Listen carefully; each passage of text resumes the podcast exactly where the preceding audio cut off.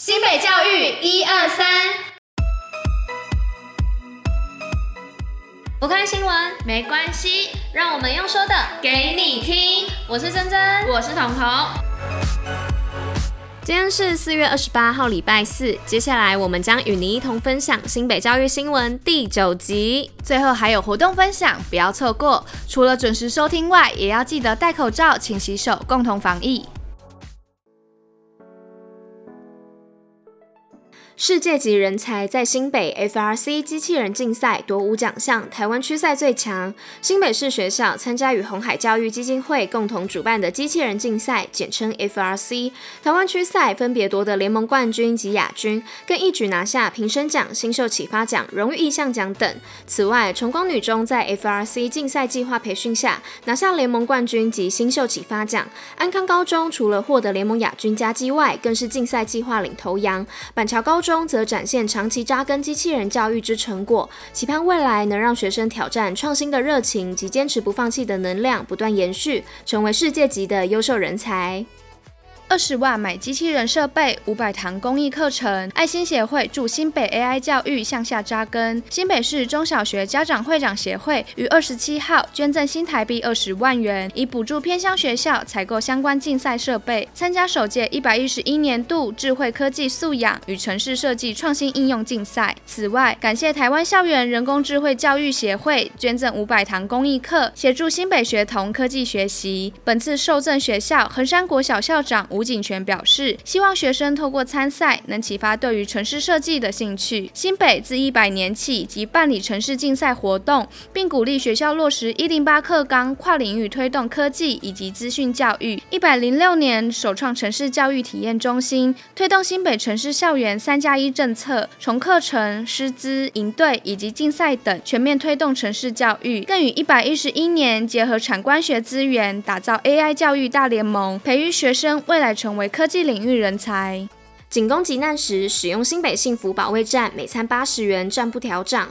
教育局表示，幸福保卫站目前无调高计划，且为照顾弱势学童，使学童安心就学。除了提供幸福城堡餐券外，也提供就读新北市公立学校符合补助资格的弱势学生幸福城堡早餐补助及弱势学生午餐补助。透过学校提供学生就学期间基本餐点的协助。新北幼童疫苗下周开打，可请三天疫苗假，接种后线上教学两天。教育局表示，六到十一岁幼童于校园集中接种日隔天起，将实施两天居家线上授课，让老师及时掌握关心学生身体状况。若部分家庭因特殊情况无法于居家线上授课期间照顾学童，仍可以送到学校提供基本照顾，让家长安心工作。而学生每人可请三天疫苗假，不列入出缺勤记录。若相隔几天才出现症状，也可与学校讨论，一切从宽处理。附正族语幼儿园推动沉浸式族语教学，语言是文化的一部分，因此近年来乌来区的乌来国中小开始在学前教育阶段推动沉浸式族语教学。防疫基本功，新北最用功。居格小知识：教师确诊怎么办？如何申请防疫照顾假？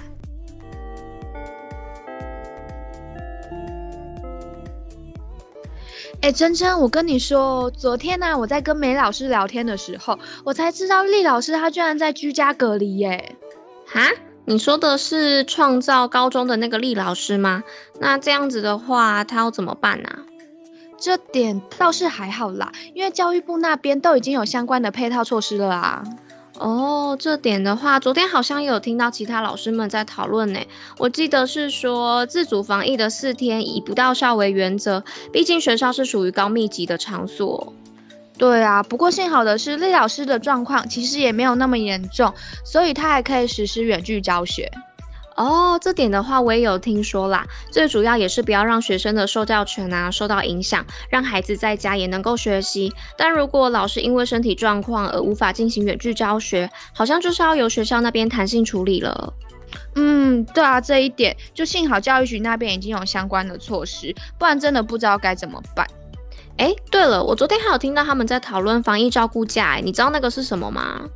防疫照顾假吗？嗯，知道啊。那个其实最主要是针对当你家里面啊有十二岁以下的学童，或者是国民中学啊、高级中等学校，或者是五专的一二三年级且持有身心障碍的子女，他在居家隔离的时候，家长有其中一个人就可以申请，然后在家照顾小孩。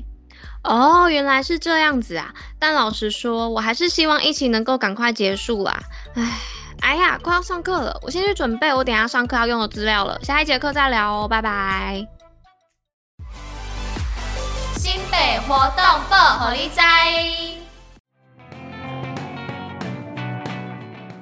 哎，彤彤，你的脸色也太憔悴了吧？你是没有睡好吗？哦，没有啦，还不都是因为这周末在帮忙照顾亲戚的小孩。你也知道啊，小孩的体力很好，所以就变成现在这个样子了。哇嘞，感觉你真的很累耶。但说到要找给小孩放电的地方，哎，你知道现在板桥啊有在建造儿童馆呢，而且二零二八年就可以试营运喽。哇，哎，好酷哦！它有什么内容啊？诶，我想一下哦，我记得它好像主要是以主题冒险、学习探索，还有休闲娱乐为主轴啦。然后有结合数位媒体跟艺术的创作，透过感官体验，要开发儿童的自主学习的热忱跟探索的本能。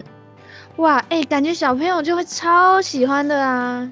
对啊，而且儿童馆的目标啊，就是希望未来可以让更多的亲子游客来体验探索、冒险和玩乐的核心价值。嗯，感觉真的很不错哎。虽然离试营运还有一段时间，但的确已经让我有点期待了。可是我现在还是有点累。哎，我先小眯个十分钟，你等等上课叫我哦。好啦好啦，你快休息吧。以上就是今天为大家选播的教育新闻。新北教育最用心，我们明天见。